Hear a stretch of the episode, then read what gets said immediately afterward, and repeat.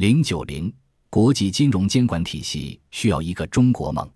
如果北大西洋地区能在可预见的未来依旧主导国际金融体系，上文所提到的问题或许也就可以接受了。然而事实并非如此。一，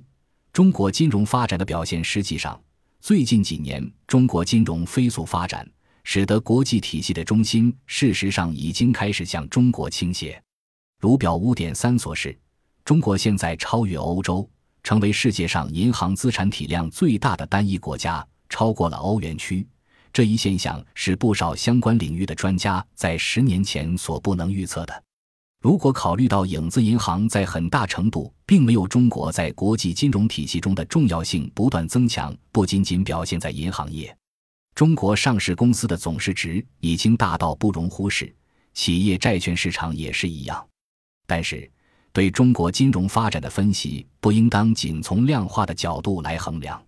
尽管资本分配依然以政策为导向，但是最近几年市场化的趋势还是非常显著的，包括银行存款利率的放开，以及近期官方对于企业甚至是国有企业破产的容许。有些人预测，中国政府从2015年股票市场大肆干预中所得到的教训，将会导致中国政府未来在这一领域采取更为谨慎的态度，从而逐渐允许股票价格由供给和需求的市场内在变化而决定。近期，中国在全球银行资产以及全球市值中所占比重不断上升的趋势，也不大会因为未来一些不利的市场变动而出现逆转。即使在系统危机的假设下，过去的经验告诉我们，银行资产总量会在一段时间后停止增长。然而，它会在一个相当长的时间里保持在高位不动。二，中国在国际金融体系中的角色更进一步，中国金融体系与全球金融体系的联系很有可能会不断加深，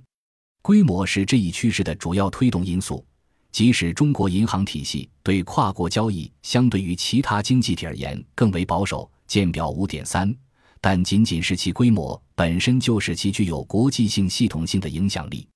但这不仅仅是规模问题。中国的银行以及非金融企业在海外市场越来越活跃，这一方面得益于民营公司的发展战略，另一方面也受到国家政策性工程的带动，例如“一带一路”等计划的大力推动。与此同时，中国官方也在不断减少针对境外投资者投资国内股票和债券市场的限制。实际上，国际金融体系的融合逐渐把中国与其他经济体紧密联系在一起，就像一条金融的大运河，连通不同经济体，加深国家之间的相互依赖关系，促进整体财富的增长。另一方面，也可能扩大冲击的波及面，正像中国古代修建的将不同省市连接在一起的大运河。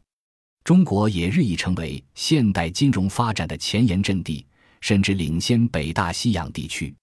在互联网金融领域尤其如此，中国在一些特定领域相对于欧洲和美国而言更为先进。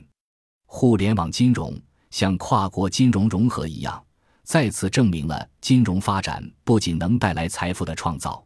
也能够增加金融秩序紊乱的可能性，包括欺诈的风险、网络安全以及在熊市中失控的羊群效应。基于上述的原因，当前中国在国际金融监管体系中的边缘地位会变得越来越不可持续。这一体系需要一个中国梦。体系不应当只是依靠中国自身的积极主动性来增强其在金融服务监管领域的国际讨论中的话语权，同时更要主动对自身结构予以改革，从而给予中国与其现在以及可预见未来重要性相符的地位与角色。在这一方面，如果无所作为，会给所有利益相关方带来巨大的风险。例如，不能及时应对与中国金融体系密切联系的重大全球性金融风险等。一个滞后的办法是接受中国人自己宣扬的与国际接轨。贺立平，二零一五。然而，这并不是一个有效的应对上述挑战的方式。预先将国际金融监管架构与中国在国际金融领域不断提升的地位匹配，是一个极具挑战性的政治主张。虽然导致这一问题的原因在欧洲，联合话语权最大的现任成员美国鉴于当前的国内政治环境以及中国各有各的不同，但是重新平衡现存体系，无论对于北大西洋地区、中国还是世界其他经济体都是有益的。